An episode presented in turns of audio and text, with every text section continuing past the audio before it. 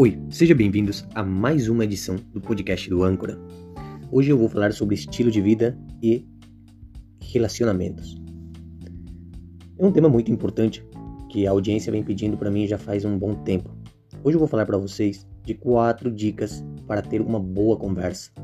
Geralmente as pessoas têm dificuldades em se relacionar, porque eles acabam quebrando alguns protocolos essenciais ter uma boa conversa com alguém pode ser produtivo e beneficioso para ambas pessoas. Por isso é fundamental que aprendamos a conduzir um diálogo no caminho certo, sem interrupções e no qual estreitemos vínculos.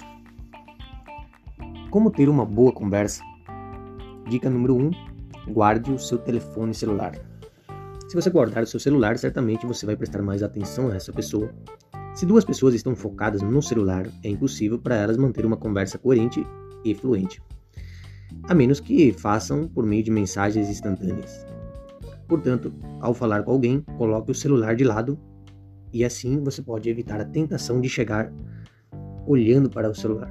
Tem pessoas que já chegam conversando no celular através de mensagens de torpedos e não prestam atenção com quem estão falando, desde que chegam e conversam com essa pessoa até a pessoa ir embora.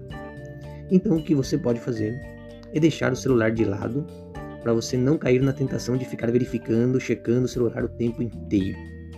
E como medida extra, desative as notificações, coloque no silencioso, que não sejam, obviamente, notificações importantes, aquelas notificações que chegam lá das redes sociais que não são relevantes, e somente ative apenas aquelas que são impossíveis de ignorar. Tem mensagens, tem ligações que não dá para ignorar. Isso não apenas mostra as suas boas maneiras, mas também permite que outra pessoa saiba que você está dando atenção a ela. Quando você está conversando com alguém, deixe o seu celular de lado e não fique aí com outras conversas que não são de extrema importância. Essa foi a dica número 1. Um. Guarde o seu telefone celular. A dica número 2 que eu quero falar para vocês é estabeleça um tema. Desde o início da conversa, levante um tópico que represente o objetivo da sua discussão. Claro, isso não suprime as saudações ou frases de cortesia. Tem que sempre cumprimentar as pessoas que você conhece e também é um guia que informa a outra pessoa para onde ela está indo com a conversa, se o assunto é sério ou informal. Estabeleça sempre um tema de conversa. Não fique mudando e mudando de assunto, indo para lá e para cá, tampando conversa, que eu já falei em podcasts anteriores. Não faça isso. Então essa é a dica número 2. Estabeleça um tema. A dica número 3 é ouça com atenção. Ouvir com atenção a outra pessoa é de muita importância.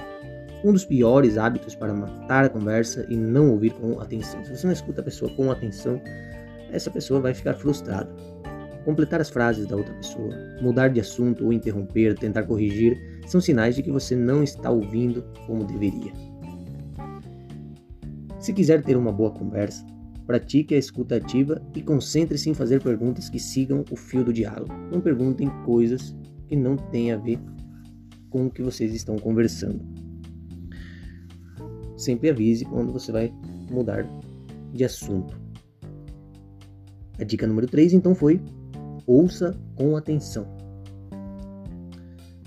Número 4, a quarta dica então é questões de planejamento.